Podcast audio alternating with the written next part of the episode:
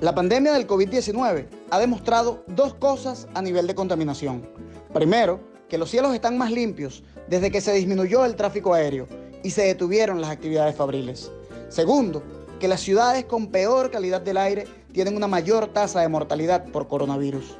Hay que reaccionar ante este aviso, tomándonos en serio la protección del ambiente y la lucha contra el cambio climático.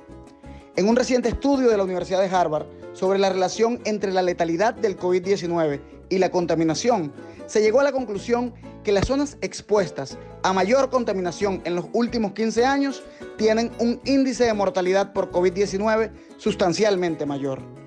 Asimismo, muchos estudios científicos concuerdan que la destrucción de los ecosistemas aumenta las posibilidades que aparezcan virus de estas características. La protección del ambiente nos compromete a todos y todas. El coronavirus es una enorme razón para luchar por nuestra madre tierra.